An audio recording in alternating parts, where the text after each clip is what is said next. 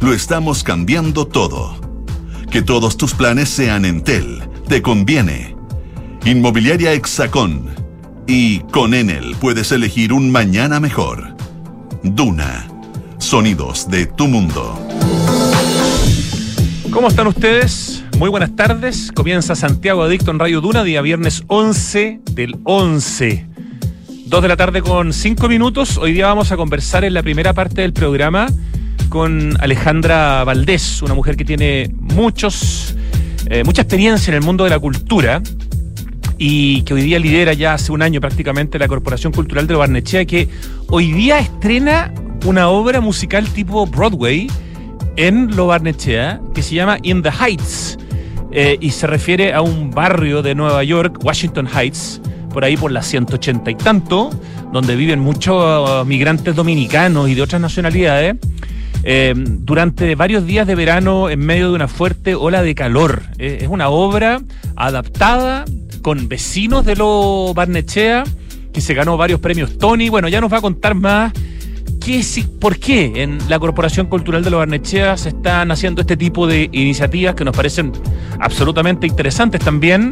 Eh, muy pronto va a llegar Delight Love a Lo Barnechea con dos exposiciones que reúnen sus intervenciones más reconocidas de artivismo, que es una mezcla de arte con activismo ambiental. ¿Se habrían imaginado a Delight Love en Lo Barnechea?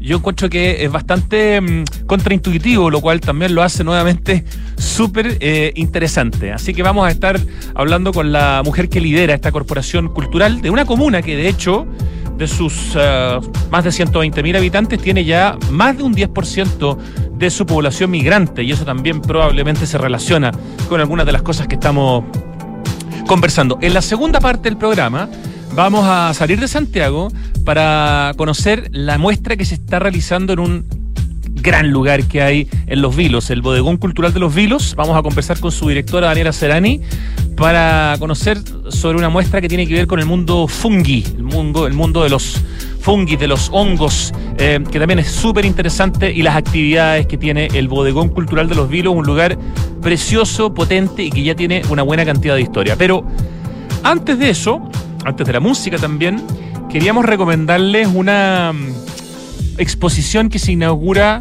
hoy en un lugar que nos fascina de Santiago, un imperdible de Santiago y eso que lleva pocos años, el Museo Taller.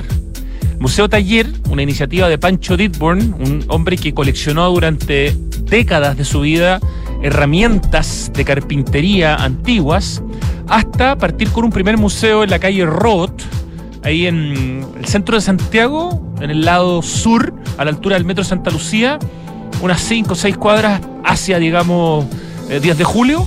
Bueno, ahí estaba el Museo Taller, pero hace ya un par de años se cambiaron al barrio Yungay, a una esquina fantástica, y ahí está hoy día el Museo Taller, arroba museo guion bajo taller, si no me equivoco. Ah, no, arroba museo taller, tal cual, así de fácil. Y desde hoy, tienen una exposición que se suma a la exposición permanente de herramientas que es increíble, a la cantidad de arte que hay dentro del Museo Taller. Hay dos obras de Claudio Di Girolamo, hay una obra maravillosa de la Beatrice Di Girolamo, y así, hay, otras cosas fantásticas en esa casa antigua entera remodelada.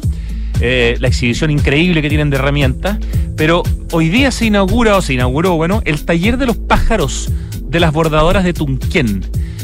Son más de 140 aves que están bordadas tridimensionalmente que representan a 35 especies que habitan en Tunquén. Si nuestro querido Lucho Cruz se mete al Instagram de Santiago Adicto, va a ver que la 1, 2, 3, la cuarta publicación para atrás va a haber unos pajaritos de lana Y de eso estamos hablando, por si lo quiere mostrar en el streaming. No le había dicho nada yo a Lucho, así que por eso le estoy recién contando. Bueno, les digo que son 140. Mira la rapidez, ya lo está mostrando en el streaming. Impresionante. Ahí están, grande Lucho Cruces. Ahí están los pajaritos, 140 aves bordadas tridimensionalmente, que representan a 35 especies que habitan en Tunquén y en su humedal, que fue recién declarado Santuario de la Naturaleza. Esta exposición va a estar hasta enero del 2023, así que si bien no hay que apurarse, es una súper buena excusa para este fin de semana en que además hay anunciadas lluvias, creo, para el sábado. Entonces, ir al Museo Taller con los niños, qué tremendo panorama. Bueno, estas pequeñas esculturas blandas fueron bordadas tridimensionalmente por un grupo de mujeres que habitan allí y que han fusionado el arte y la observación científica en el espacio de un taller. El año 2019, a puertas de la pandemia, Isabel Edwards, quien habita en Tunquén, decidió reproducir un cometocino pájaro bien conocido, dándole forma a un vellón de lana, bordando con lana de hilo este pequeño bultito, recreó su cuerpo, colorido, su tamaño, hasta llegar a una reproducción lo más ajustada posible del ave. Luego con alambre y con mostacillas recreó su actitud y su mirada. Y bordando uno tras otro, refinó su método, estudió con detalle a los pájaros de la zona y ya en plena pandemia invitó a su taller a un grupo de mujeres que llegaron a Tunquén a capiar el encierro. Qué bonito proyecto, qué ad hoc con lo que promulga el Museo Taller, que es justamente el oficio, el trabajo con las manos, el amor a, ese oficio, a esos oficios. Así que los invitamos a ir al Museo Taller por demasiadas razones, pero en particular desde hoy por esta muestra que va a estar hasta enero, que se llama El Taller de los Pájaros Bordadoras de Tunquén. Toda la información y mucho más detalle en arroba Museo Taller, la cuenta de Instagram de este fantástico museo que está ahí al frente de la peluquería francesa, al frente del centro nave. Está lleno de cafés ricos. Acuérdense que el barrio Yungay acaba de ser elegido por Time Out como uno de los 51 barrios más cool del mundo, en el lugar número 9. Hay cafés deliciosos, lo hemos comentado aquí recientemente, el café Brunet, está la panadería Selvallo, eh, está el restaurante Casa Quiltro. Hay una cantidad de lugares espectaculares en el barrio Yungay. Qué lindo lugar para ir a caminar.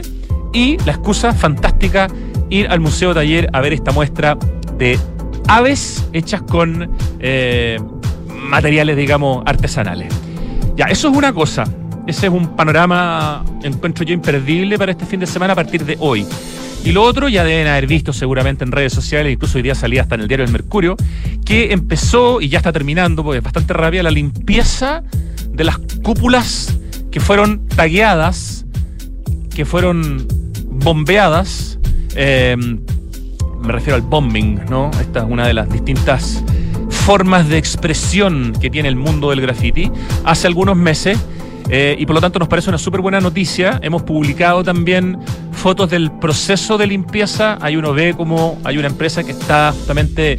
Ahí están las fotos nuevamente, nuestro Lucho, muy rápido se pasó, cómo están limpiando y hoy día debería concluir el proceso de limpieza. Ya nosotros reposteamos un tweet en Twitter del proceso de limpieza y alguien decía, ah, pero no quedó perfecto. Ya, pero lo que pasa es que hoy día termina. Entonces se supone que hoy día debería quedar impecable y todo esto se está haciendo Em, con una forma especial que en el fondo primero no usa pintura para borrar, digamos, estos tagueos, sino que usa materiales que están eh, especialmente pensados para lo que tiene que ver con restauración patrimonial. Esperemos que quede impecable, pero nos parece muy bien que se limpie este atentado a un monumento nacional que es el maravilloso Museo de Bellas Artes, un regalo de nuestro país para el centenario de Chile.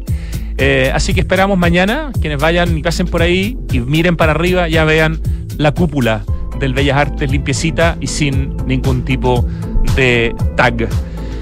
Hechas las eh, notas eh, correspondientes y ya anunciadas nuestras dos invitadas de hoy día, Alejandra Valdés, primero la directora ejecutiva de la Corporación Cultural de los Barnechea y luego Daniela Serani, directora del Bodegón Cultural de los Vilos.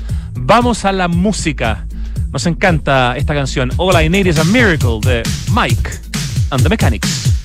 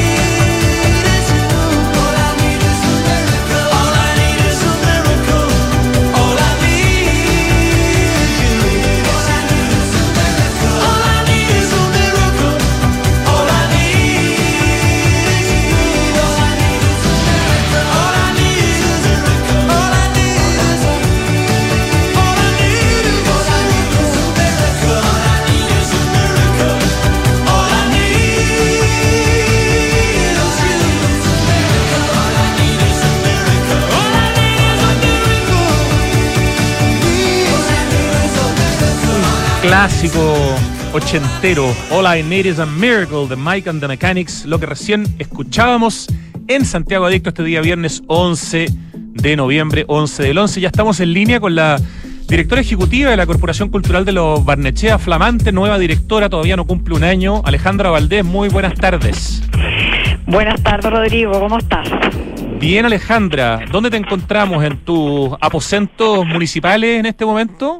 Claro, aquí moviéndonos para nuestro estreno hoy día en la noche. Eh, exactamente. Bueno, ya vamos a conversar de eso. De hecho, si uno se mete a la, a la página de la Corporación Cultural de Barnechea.cl, eh, se nota que hay pega, digamos, y que hay de alguna manera una, una, mirada nueva.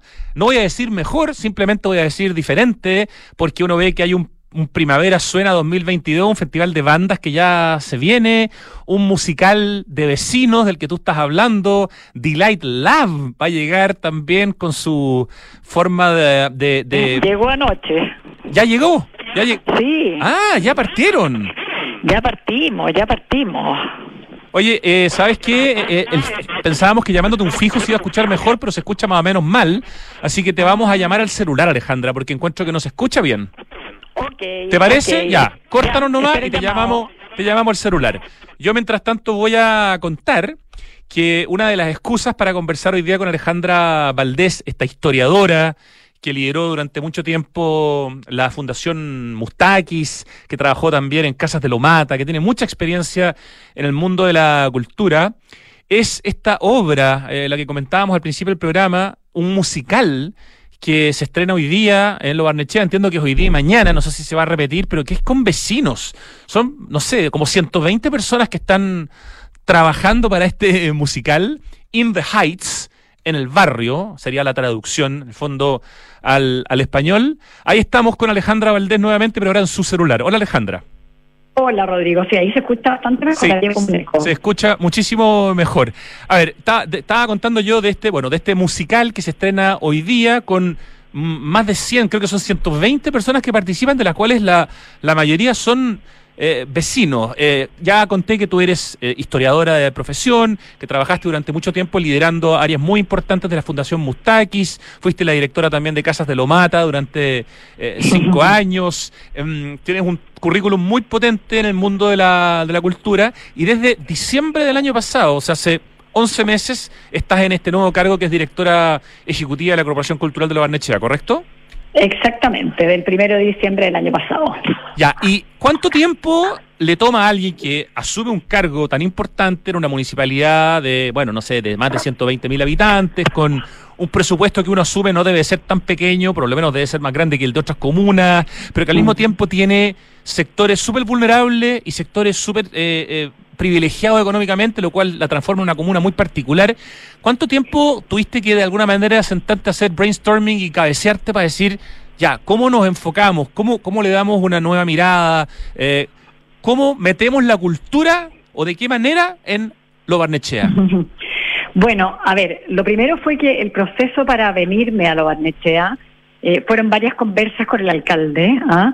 eh, varios estudios también de la situación de la comuna ¿ah? y, de, y de lo que queríamos hacer ¿ah? para decidir en el fondo. Alejandra. Mire. Ah, chuta, oye, no. Se está perdiendo la comunicación. ¿Me estás escuchando tú? ¿Aló? Ya. Sí, yo te escucho perfecto. Ya, no sé, de repente como que se fue. Estabas diciendo estas conversaciones con el, con el alcalde eh, para ver en el fondo cómo enfrentar el tema. Ya, por favor prosigue porque se cortó los últimos 15 segundos, 10 segundos. Ya, en el fondo fueron varias conversaciones primero para eh, venirme, ¿te fijas? Y de conocer bien la comuna. Y por otro lado, de definir ese, esa mirada renovada que queríamos darle tomando en consideración la realidad comunal. ¿ah? Y desde esa perspectiva, el tiempo que toma no solamente es desde que estoy ahí, sino también un tiempo antes. Perfecto. ¿Y cuál de alguna manera es como podríamos, si uno lo bajara como un concepto, cuál es esa como visión eh, de la cultura Barnechea a la que llegan y que la están empezando a bajar hoy día con este tipo de proyectos como musicales, como festivales de música, eh, traer a Delight Lab para hacer estas intervenciones lumínicas. Eh, es un Lobarnechea distinto al Lobarnechea desde la cultura que veíamos hace algunos años. Bueno, yo creo que para todos eh, Chile cambió y la vida cotidiana cambió. Y la de la cultura en lo Barnechea tenía que cambiar. Y ya la, la alcaldía venía definiendo en el fondo eh, una visión dedicada por sobre todo a la educación y a la integración social. Y justamente es eso lo que estamos haciendo hoy día, la cultura como herramienta de educación y como herramienta de integración social. Ah, y yo creo que eso es lo más interesante en una comuna muy diversa, con una que va desde gente que vive en La Rayán, en Farellones, La Parva, Valle Negado, eh, el pueblo antiguo de Barnechea versus eh, lo, la realidad que tiene la dehesa, los trapenses, el mismo sector donde está el tranque. Eh, teníamos que renovar la visión y yo creo que eso ha sido muy bienvenido también pensar en, un, en una comuna eh, con una oferta más transversal y donde todos se sientan están culturalmente. Están entrando llamados. Yo sé que por eso hay unas pequeñas interrupciones, pero no importa, se entiende perfectamente el contexto. Estamos conversando con Alejandra Valdés, la directora ejecutiva de la Corporación Cultural de la Barnechea desde hace 11 meses, que hoy día tienen un gran estreno, que es un musical que viene de Estados Unidos, que se ganó 13 premios Tony. Oye, impresionante. Exacto. ¿Cómo, ¿Cómo se le ocurre traer este musical y por qué? ¿Cuál es la particularidad que tiene este musical eh, y cómo se vincula, cómo conversa con lo Barnechea? ¿Dónde están los puntos en común? Bueno, lo primero fue elegir un musical eh, que no genera, que no no no fuera un musical eh, falso, como de un sueño inalcanzable, sino de algo real e integrador. Y desde ese punto de vista fue que esa diversidad cuyo desafío nosotros tenemos que integrar. ¿Ah? Y ahí eh, nosotros al visitar el musical nos encontramos con esta propuesta de Darshan Teatro, que además eh, es una compañía, una productora musical con mucha trayectoria. ¿ah? Repítenos cómo se llama esta productora, por favor, esta, esta, estas gestores. Darshan Teatro. Ya definimos de que esta, esta opción, esta oferta, era la más adecuada, sobre todo pensando en que habla mucho del mundo migrante, habla mucho de la integración, de la vida en comunidad, de los sueños que se pueden lograr cuando uno trabaja colaborativamente, etcétera. Es una obra que incluye en su elenco una cantidad importante de vecinos y vecinas, gente que, no sé, tiene algún nivel de preparación, que se preparó para... ¿Cómo, es el tema del casting en este caso y cómo se vincula con los vecinos? La, el casting o el llamado es abierto y por supuesto que pasan por un proceso, por un filtro de evaluación tanto de desarrollo corporal, de desplante, eh, musical también en los que cantan, etcétera, etcétera. Y nosotros actualmente tenemos más ciento de las personas que actúan son de la comuna y hay un 30% que no son de la comuna porque también tenemos abierta la oferta cultural a otras comunas, por supuesto.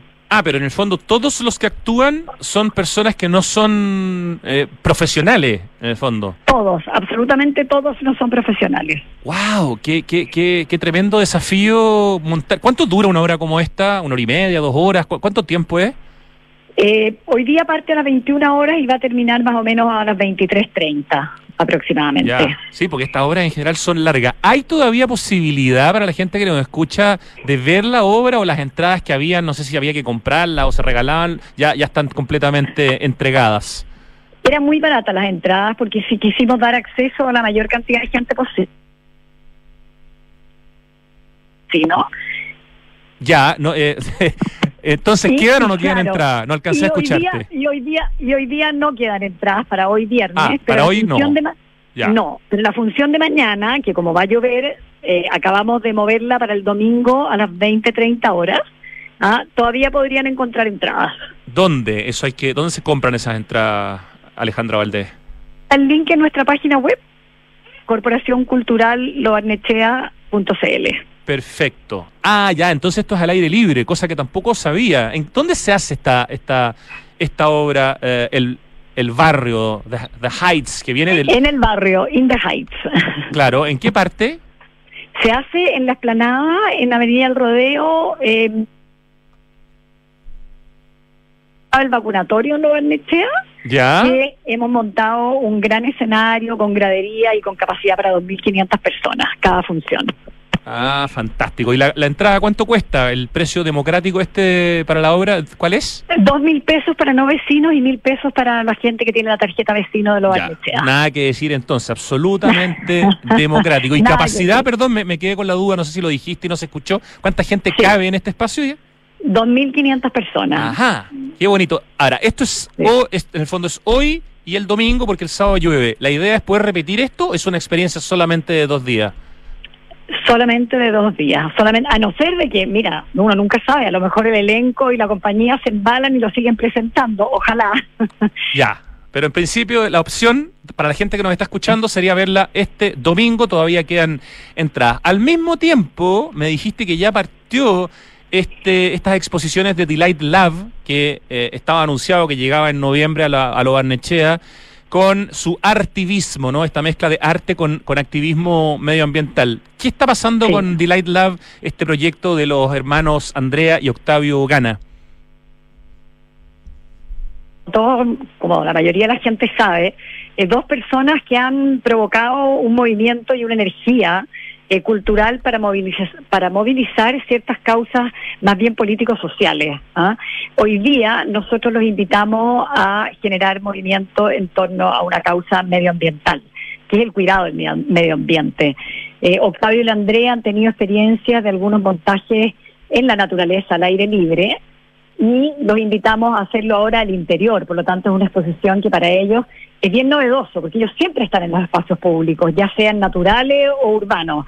Y hoy día la experiencia que ellos tuvieron en la Patagonia, en la piedra clavada y en Chile eh, eh, es la piedra clavada y los arcos de Calanes en la comuna de Peyúgue.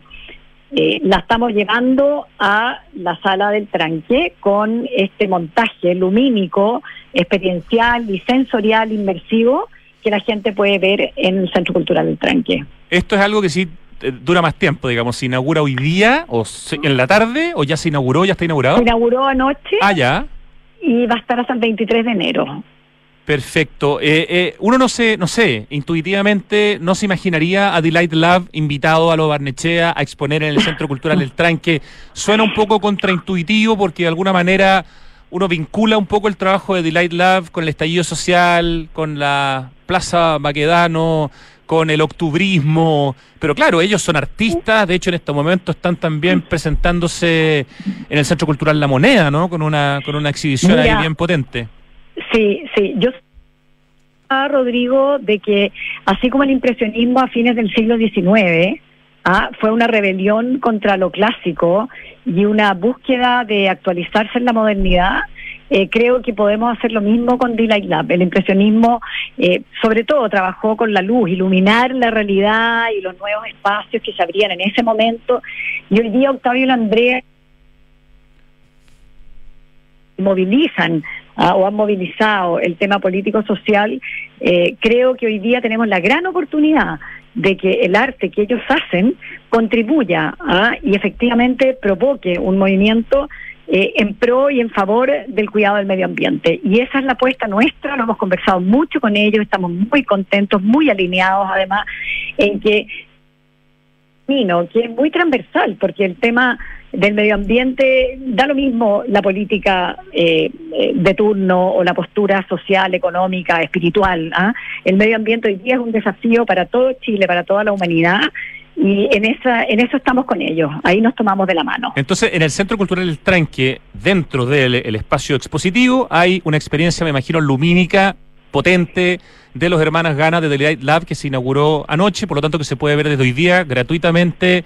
Esto es de martes a domingo ¿no en general. No no no. De lunes a domingo ah, de, de 9 de la mañana Sí, de 9 de la mañana a 7 de la tarde, de lunes a domingo. Estamos abiertos permanentemente. Y además vamos a abrir ya la próxima semana eh, una exposición de, de fotografía de las intervenciones que ellos han hecho en favor del cuidado del agua, ¿ah? estas iluminaciones que ellos han hecho en las copas de agua a lo largo de Chile.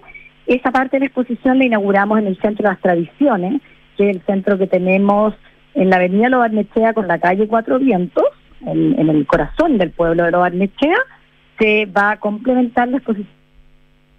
Ese es el, el edificio, uno de los edificios hechos por Gonzalo Mardones para, para los Barnechea, ¿cierto? Edificio blanco que tiene unos caballos de la Ángela Leibele preciosos que están en la entrada pintados. Exactamente, sí, sí, ahí mismo. Ese es el centro de las tradiciones. Y el edificio municipal, también una preciosa obra de Gonzalo Mardones, tiene también un espacio expositivo. ¿Hay hoy día alguna muestra particular o va a haber alguna muestra en, el, en, este espacio, digamos, en el municipio, en el edificio consistorial? En este momento tenemos una muestra de la exposición Chancho de Autor, ah, que ha sido eh, a pintar nuevos chanchos de greda. Eh, y esa exposición se desmonta la próxima semana y prontamente abrimos eh, una que se refiere al concurso de fotografía de la comuna que hacemos anualmente. Perfecto. Eh, leía por ahí en el Instagram de Serreitug, gran artista de los dioramas, que está preparando un diorama eh, del Cerro El Plomo y de la llegada de los incas con el niño del plomo eh, desde Cusco, atravesando, digamos, la zona donde hoy día está la comuna de Los Barnechea. Cuéntanos un poco de ese trabajo, porque me parece que todo lo que hace ese Reitug eh, es súper interesante y él mismo subió unas fotos del niño que está ahí trabajándolo en madera, en esas figuritas que él hace que son maravillosas. Sí, ha sido un trabajo precioso porque, bueno, como corporación cultural y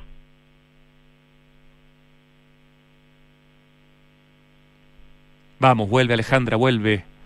Te queremos de vuelta. Oye, increíble. Yo creo que la llaman mucho por teléfono a Alejandra Valdés, eh, pero hoy día realmente hemos tenido mala suerte con los contactos telefónicos. La llamamos a un fijo y se escuchaba ruidoso. La llamamos al celular y se nos interrumpe constantemente. Por favor, necesitamos ayuda eh, del dios de las telecomunicaciones. Ahí estamos volviendo a llamar a Alejandra Valdés, la directora ejecutiva de la Corporación Cultural Lo Barnechea. Eh, nos contaba que hoy día estrenan esta obra musical con más de 120 personas que son todos amateurs, no son actores profesionales, un musical inspirado en un musical gringo llamado The Heights, de la zona de Washington Heights, que es una zona que está bien al norte de Manhattan. Eh, y que está poblado básicamente por migrantes eh, latinoamericanos. También nos contaba que hoy día ya partió la exposición de Delight Lab en el Centro Cultural El Tranque y estábamos empezando a, a conversar sobre el diorama que está haciendo Serreituk, gran artista de los dioramas, sobre la llegada de los incas al Cerro El Plomo eh, desde Cusco, atravesando por un puente que está ahí de madera eh, en la zona de los Barnechea. Eh, vamos a ver si nos podemos comunicar y si no vamos a tener que dejar la conversación hasta acá. ahí parece que está Alejandra. Sí, aquí estoy, Rodrigo. Yo te escucho. Se me va la onda tuya de repente. No sé qué pasa. No sé tampoco. Pucha, mira, como, como, como está difícil la comunicación, si quieres, ciérranos esta conversación contándolos de el trabajo de Serreitu, a ver si alcanzamos, porque me parece que ese trabajo, eh, queremos saber dónde va a estar, cuándo va a estar, eh, cómo, cuál es un poco el pedido que se le hizo.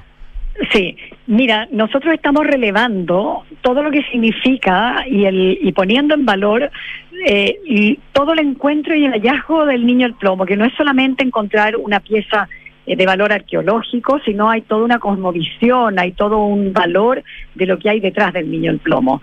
Entonces hemos hecho este encargo a Sarreituk y eso va a ser mostrado eh, para el mes del patrimonio en 2023, asociado a otras actividades que vienen en torno al niño el plomo. ¿Y va a quedar específicamente puesto en algunos de los espacios culturales que tiene la corporación? En la primera etapa se va a itinerar por varios espacios de la corporación, eh, públicos, de la municipalidad, de la corporación, colegios, etcétera. O sea, tenemos que tener paciencia hasta mayo para poder ver este proyecto que está desarrollando Serreituk para ustedes, ¿sí? Exactamente, exactamente. Ya, ¿y algo más que se pueda adelantar de lo que tiene que ver con el niño del plomo o todo eso queda pendiente hasta que sea anunciado? hasta sacando mi información privilegiada. No, bueno, vamos a hacer varios trabajos principalmente focalizados, Rodrigo, en dos temas. Uno, en el ámbito educativo, Ah, vamos a usar eh, bastantes temas de tecnología de por medio. Y el segundo tema, en lo que se refiere precisamente al segundo eje que te había mencionado yo, que es la integración. El significado del niño el plomo, sobre todo para los habitantes más antiguos de los Barnechea, va más allá del tema arqueológico, sino también, sobre todo el mundo arriero, ¿ah? hay grandes creencias de que hay temas de la naturaleza, etcétera, eh, que han sido modificados producto de que el niño del plomo ha sido sacado de su lugar de origen. Y yo creo que esos temas hay que relevarlo e integrar socialmente en torno a algo tan valioso como es esta historia que tenemos en la comuna. Sí, hay un movimiento en el fondo de, gente desde hace muchos años que, liderado por ejemplo por el escultor Francisco Gacitúa, por la misma Ángela Leible, por otras personas, que en el fondo quieren y buscan la manera de devolver al niño del plomo a su lugar de origen, digamos, donde fue encontrado y que no siga eh, guardado en una cámara de frío en el Museo de Historia Natural, ¿no? Donde está alejado de la vista del público hace ya varios años.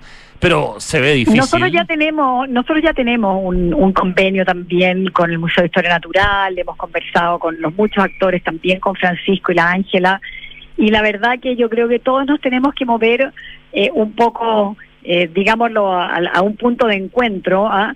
Donde eh, el resguardo, eh, la cosmovisión y el significado del valor del niño el plomo eh, sea consensuado. ¿ah? También es difícil hablar de, de, retornarlo a su lugar de origen, donde podría, no sé, pues, sufrir un sacrilegio, puede llegar cualquier persona, no puedes poner un guardia ahí arriba a más de 5.000 metros de altura, etcétera. Yo creo que lo más importante es que la ciudadanía, no solamente de los Barnechea, sino de todo el país, tome conciencia del valor que tiene esto. Eh, niños como el niño del plomo existen también en otras partes. Tú sabes que en Mendoza está el niño de la Concagua y la historia es muy parecida, etcétera, etcétera. Por lo tanto, el Museo de Historia Natural ha hecho eh, muchas investigaciones de gran valor que no se conocen aún, esperamos darlas a conocer el próximo año en conjunto, respecto a la historia del niño del plomo. Eh, y yo creo que hay que irse con, eh, eh, con paso a paso y buscando el encuentro y, lo mejor para, para la conservación y para la proyección del niño el plomo. Sin duda. Me, recuerda aquí en WhatsApp el arquitecto Felipe Boisier, montañista también, que en dos años más el, se cumplen 70 años del hallazgo del niño el plomo, que fue en 1954.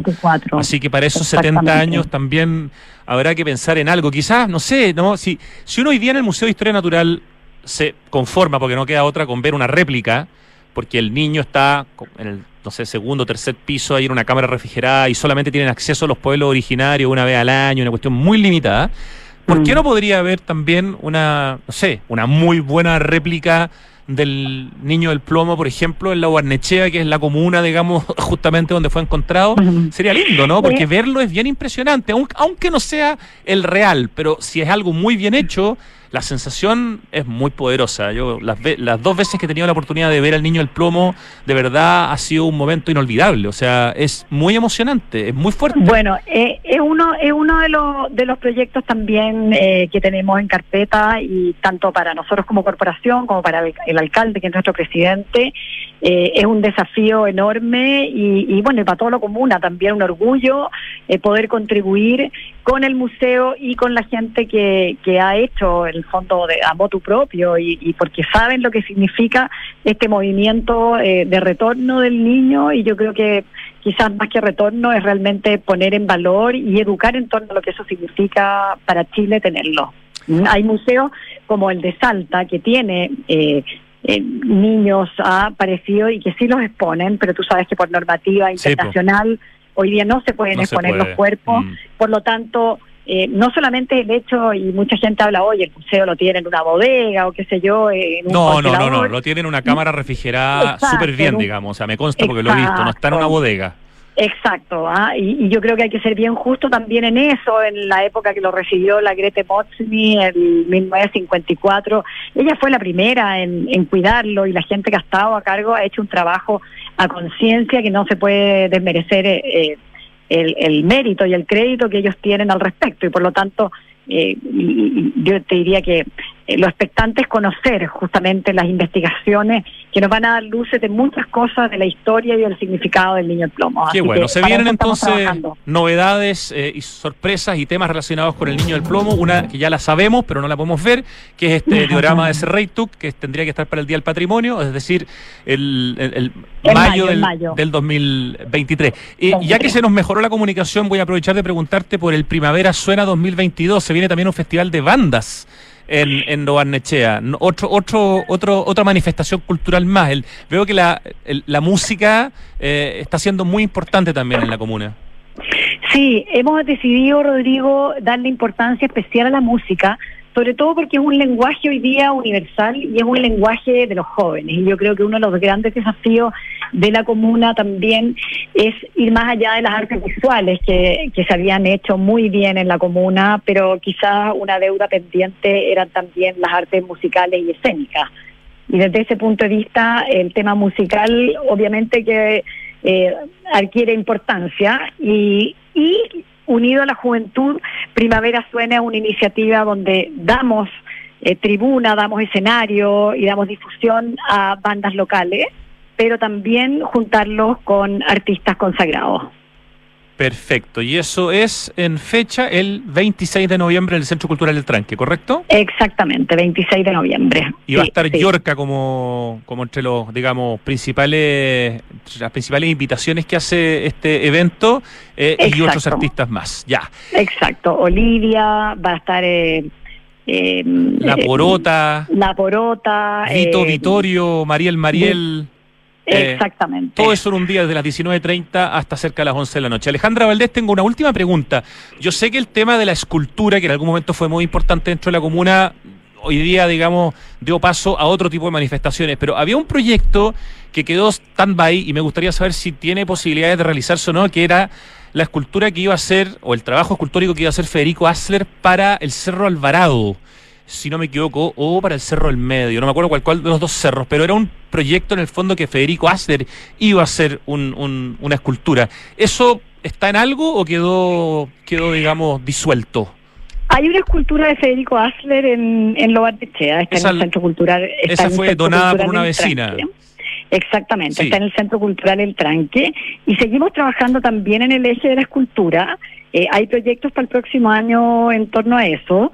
Eh, no, te puedo, no te puedo adelantar respecto a lo de la escultura de Federico Asler en, el, en, la comuna, eh, pero hay proyectos en el eje de la escultura y también queremos ser justos respecto a la distribución de las esculturas.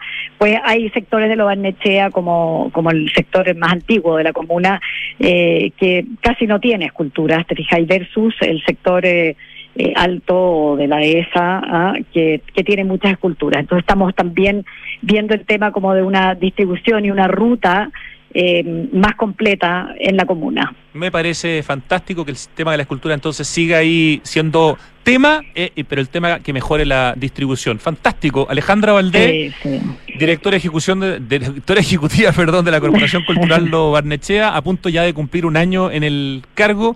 Muchas gracias por la conversación, que les vaya espectacular este fin de semana, hoy y el domingo, con el musical eh, y con todas las otras cosas que se están haciendo con la muestra de Delight Lab en el Centro Cultural El Tranque, eh, con el diorama de Serreituk y todas las otras iniciativas que están y que se vienen.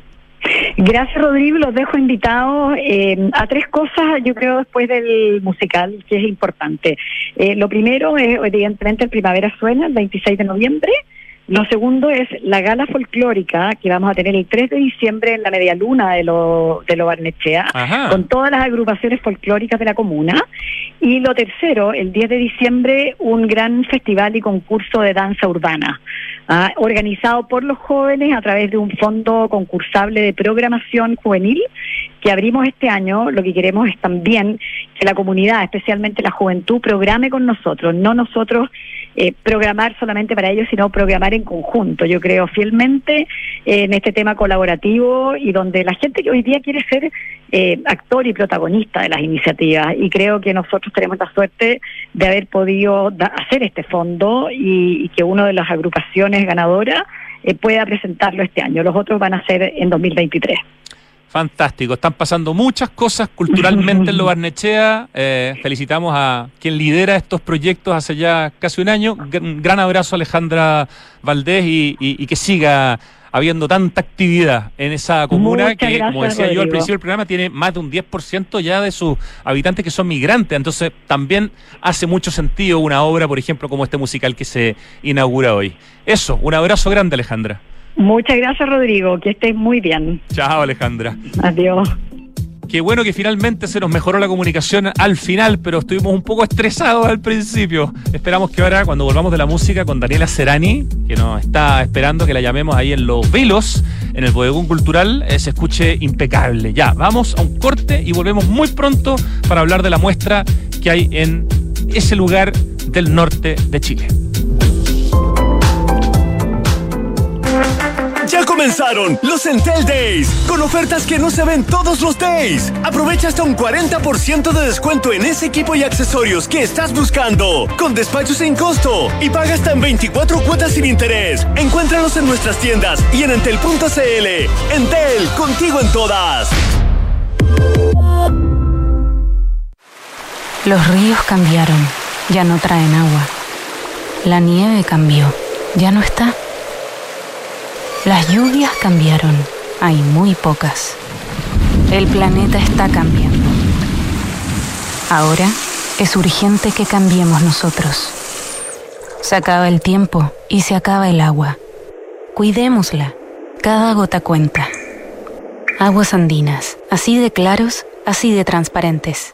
Si queremos cambiar el mundo, primero tenemos que cambiar nosotros. Por eso en Anglo American estamos cambiando nuestra forma de hacer minería, con medidas que contribuyen a la lucha contra el cambio climático. Como parte de nuestras acciones, pusimos en marcha la primera planta de hidrógeno verde para minería en Chile y el primer camión minero impulsado por hidrógeno verde del mundo. Porque si el cobre es determinante para el futuro, su producción también debe serlo. Por el cambio climático, lo estamos cambiando todo. Anglo American. Conoce qué más estamos cambiando en chile.com angloamerican.com. Hablemos de tendencias, de vivir en comunidad y disfrutar los espacios comunes de tu edificio. Esto es Inmobiliaria Hexacón y su proyecto Casa Bustamante, con departamentos estudio, uno y dos dormitorios. Un edificio de estilo industrial y con espacios exclusivos para su comunidad, como gimnasio, cowork, salón gourmet, quincho, terraza y vistas panorámicas. Vive como tú quieres vivir. Conocen más en www.exacon.cl semanas de mucho fútbol, pasión y juego limpio. Y ya nos acercamos a la recta final, donde conoceremos a los campeones nacionales de la Copa en el 2022. Para más información ingresa a www.copaenel.cl. Copa Enel, volvemos a la cancha. 1710 1711 1712 Nuevos árboles plantados nuestro compromiso sigue creciendo. Por cada híbrido Toyota que recorra las calles, plantaremos un árbol nativo, que junto a más de 1.700 árboles ya plantados, darán vida al gran bosque Toyota en el sur de Chile. Iniciativa que ayudará a cuidar del medio ambiente y reducir la huella de carbono. Conoce más en bosque.toyota.cl. Ya, estamos de vuelta. Vieron que fue rapidito, 2 con 50 minutos y estamos en línea con Daniela Serani, que es la directora del Bodegón Cultural de los Vilos, gran institución cultural del norte de nuestro país, aunque no sea tan al norte, pero es el norte. ¿Cierto, Daniela? Hola Rodrigo, sí, pues somos la, la frontera sur del norte, por, por decirlo así. Exactamente. El, el, comienzo del norte. El comienzo del norte de Chile. A ver, yo creo que como no todo el mundo conoce el bodegón cultural de los Vilos, a pesar de que tiene una historia importante y ha tenido notables eh, eh, exhibiciones y además todo un trabajo también de arte público. ¿Por qué no nos cuentas un poquito de qué se trata este proyecto, cuántos años tiene, dónde está ubicado, antes de entrar en la muestra particular que, de la que queremos hablar? Bueno, el, el, bodegón cultural de los Vilos se llama bodegón cultural porque eh, fue fueron las eh, bodegas del puerto de los Vilos. Eh, es un edificio, podríamos decir, fundacional del, de la ciudad de Los Vilos, construido en 1860 de adobe, que está ubicado justo frente al muelle Prat, que fue el antiguo puerto de Los Vilos, es como el, el, el, centro de Los Vilos, eh, que dejó de funcionar como bodega del puerto a como a fines de la década del 50 ya. y estuvo 40 años eh, con múltiples usos, fue bodega de la Coca-Cola, hubo un vivero, hubo criadero de conejo, eh, muchas cosas, eh, hasta que a fines de los 90 Jorge Colvin, arquitecto y sobrino de la escultora de la Marta Colvin. De la gran Marta Colvin. Así es, y Fernando de Castro, que es paisajista, lo compraron. lo compraron, lo restauraron y dijeron, bueno, ¿y ahora qué hacemos? Pues hagamos un centro cultural. Y, y bueno, con, con mucho esfuerzo, además que hicieron un trabajo de, de- de restauración increíble. Eh, yo siempre digo, en el bodegón no hay nada comprado en una tienda, todo está restaurado con los propios materiales de- del lugar. Eh, Qué maravilla. ¿Hace cuánto existe como oficialmente como bodegón Mira. cultural, como espacio cultural? como espacio cultural desde el 2002. Ah, ya mira. estamos con, sí, Felices con 20, 20. años.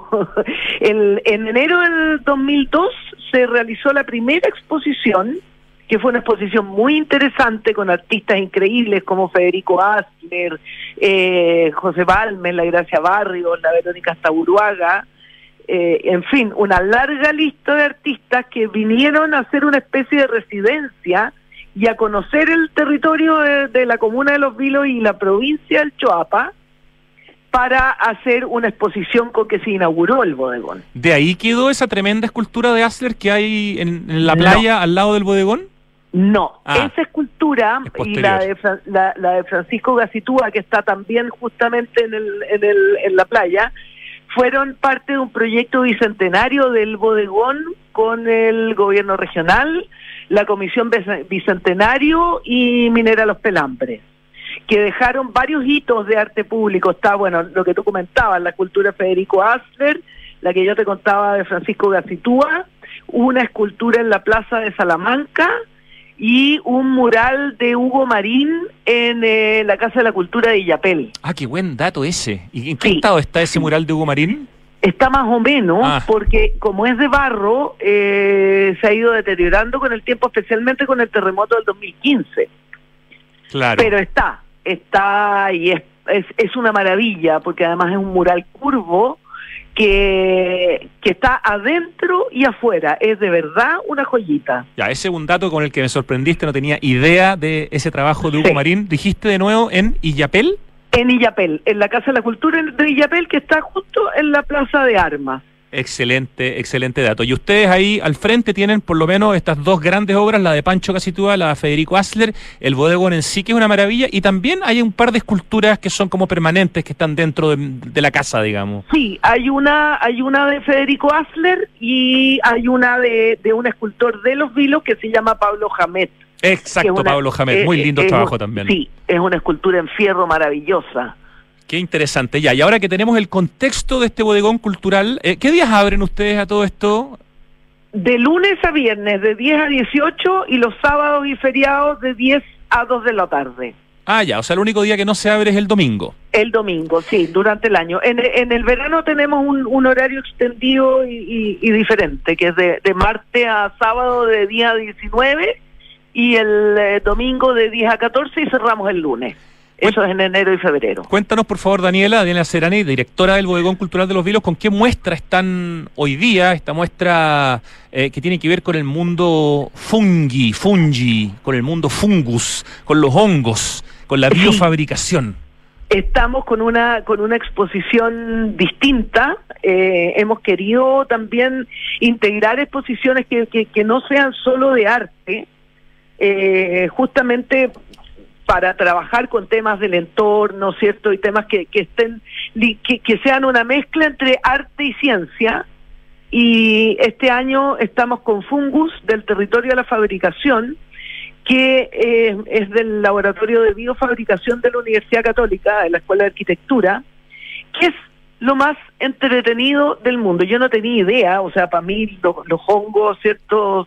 Son los champiñones que uno come, Claro. los hongos Ah. otra, y sería, eh, y nos hemos ido enterando, ¿cierto? Este, de este, que, que es como un nuevo reino, un, eh, un- así como el reino animal y el reino vegetal, está el reino de los fungi, eh, que es toda esta vida que existe eh, de los hongos, que a través de eh, esta de esta de este concepto que se llama biofabricación, tú a través de una cosa que se llama micelio, que, que, que tú lo fabricas desde un hongo, puedes construir un- una infinidad de cosas. Eh, es un material eh, sustentable, muy sólido, eh, en que puedes hacer desde ladrillos para construir casa hasta maceteros, eh, obras de arte, etcétera. Es como el ladrillo del futuro, pero ya, ya, ya con cierta presencia en el presente.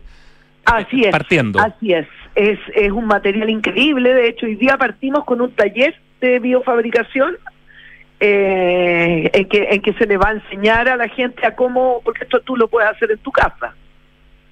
Perfecto. Eh, eh, es, es- es- pero un mundo, mira, yo no tenía idea, aprendió una cantidad de cosas impresionantes. Además que la exposición es muy bonita, es además muy didáctica.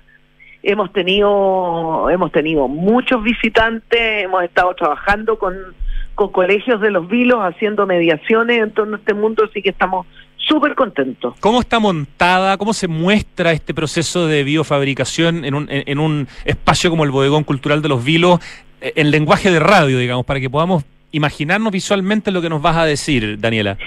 Mira, eh, son unas vitrinas autosoportables iluminadas en que te van contando la historia desde la formación del planeta hasta el último material. Entonces tú vas haciendo un recorrido en que vas aprendiendo mucho y además tenemos soportes audiovisuales en que te cuentan todo. Tú te sientas en una banca, estás 10 minutos viendo un video muy didáctico y aprendes eh, en 10 minutos lo que eh, eh, en el fondo los básicos de este, de este mundo. Ya, fantástico. Para quienes mañana, por ejemplo, vayan a los Vilos o vayan al norte y quieran pasar por los Vilos, el Bodegón Cultural está ahí esperándolos. ¿Cuál es el horario del sábado de nuevo, por favor? El sábado de 10 a 2 de la tarde. De 10 a 2 de la tarde y si no, ya directamente hay que ir el lunes, o martes. El lunes. El lunes. Fantástico. lunes. Ya, eh, página web, tienen página web, no sé si Sí, renovada, ¿no? Estamos renovadísima. Estamos, estrenamos el mes pasado nuestra nueva página web que es www.bodegonlosvilos.cl. Ahí está toda nuestra historia, las actividades, lo que viene, eh, todo. Está. Ah, y además tenemos eh, una cafetería funcionando y nuestra tienda de cerámica de cerámica Gres. Imperdible el bodegón, bodegón- perdón, cultural de los Vilos, toda una institución eh, por toda su historia, por la recuperación patrimonial, por el trabajo de, de escultórico que lo rodea, por el arte que se presenta, por las muestras de calidad. De verdad, un lugar increíble. Hemos entrevistado eh, en ocasiones anteriores a uno de sus fundadores, a nuestro querido amigo que, que tiene ese apellido además, Colvin, que yo lo escucho y, y se me paran los pelos. Eh, así que mándales por favor un abrazo a, lo- a los fundadores, pero sabemos que hoy día eres tú la que lleva el proyecto, Daniela Serani. Felicitaciones y que les vayan. ¿Hasta cuándo se puede ver Fungus de- del Hasta territorio a la biofabricación? Hasta el 30 de diciembre. Terminamos el año con Fungus. Extraordinario. Ya, Daniela, felicitaciones. Entonces, la web bodegonlosvilos.cl y en Instagram, arroba bodegonlosvilos. Un abrazo desde Santiago. Muchas gracias, Rodrigo. Un abrazo para ti. Gracias, Daniela. Momento del acertijo musical. Ricardo, querido. Uy, qué buena canción. Extraordinaria porque claro que claro que uno la conoce. Ah, espérate. A ver, ya tengo una pista. Uy, pero qué cantaba esto. Ya me acordé cómo se llama, pero Vamos a ver cómo nos va. ¿Sabías que por cada híbrido Toyota que recorre las calles, Toyota planta un árbol para ayudar a reducir la huella de carbono? Conoce más de esta muy linda iniciativa llamada Bosque Toyota ingresando a bosque.toyota.cl. Hoy, hoy día fui a echarle benzina a mi Toyota Corolla Cross híbrido, ¿ok? Y 600 kilómetros fue la autonomía con el estanque, que claro, hoy día con el aumento de la benzina ya cuesta 40 lucas, pero son 30 litros, 600 kilómetros, prácticamente 20 kilómetros por litro. Eso es autonomía, eso al mismo tiempo es sustentabilidad, esa es la maravilla de los híbridos de Toyota. Y más encima, plantan un árbol como parte de esta iniciativa Bosque Toyota. ¿Qué mejor? Ya, pues los datos están en bosque.toyota.cl. En Anglo American están cambiando su forma de hacer minería luchando contra el cambio climático. ¿Sabías que la electricidad que consumen sus operaciones proviene de fuentes 100% renovables? Anglo American, por el cambio climático, lo estamos cambiando todo. Si quieres saber más, chile.angloamerican.com. Oye, Smart Invest de Inmobiliaria Hexacón es lo mejor que le podía pasar a tus ahorros, ya que te permite invertir con múltiples beneficios en departamentos con gran plusvalía y, por supuesto, tremendo diseño y ubicación que caracterizan a Hexacón. Compra flexible y con descuento financiero en www.hexacon.cl. Y mantén tu energía y gana uno de los 50 premios de un año de luz gratis. Mantén tu cuenta al día y vas a estar participando automáticamente en el sorteo de 50 premios de un año de luz gratis. Y si tienes una deuda pendiente, Enel te ofrece un convenio en 12 cuotas sin pie y sin interés y así también puedes ser uno de los ganadores. Solicítalo en enel.cl. Se los hemos dicho y lo vamos a repetir hasta el cansancio. La situación en la región metropolitana es alarmante. Llevamos tres años continuos de mega sequía, incluido este año, aunque aunque llovió más, igual estamos en déficit. Y durante el 2021 tuvimos el invierno más cálido en 72 años, lo que nos deja frente a la sequía más extrema de la historia para la zona, zona digo, centro-norte de Chile. Todo esto nos reafirma que el cambio climático no nos va a dar tregua. Del aporte de todos y todas depende cuidar nuestra agua y asegurar su futuro. Cada gota cuenta. Aguas andinas. Y te contamos que Puerto Williams se convierte en la ciudad más austral del mundo con conexión a 5G gracias a que Entel llegó a Puerto Williams y con ese hito consolida el 100% del despliegue de la fase 1 del proyecto Subtel y da y de presencia digo del 5G de Entel en todas las regiones de Chile en 270 comunas y con más de un millón de clientes. Puerto Williams entonces, la ciudad más austral del mundo con conexión a 5G, gracias a que llegó Entel. Si quieren saber más, informacioncorporativa.entel.cl. Oye, y gran lugar para ir a comer esta noche o el fin de semana, Santiago Open Gourmet, con 12 restaurantes extraordinarios, con entretención, con música, una exquisita experiencia en Open Kennedy, ahí en el cuarto piso. Así que si van a IKEA, o, o, si van a Decathlon o si van a cualquiera de las tiendas espectaculares que tiene Open Kennedy, aprovechen de subir al cuarto piso a almorzar, a comer, porque es uno de los grandes espacios gastronómicos de Santiago.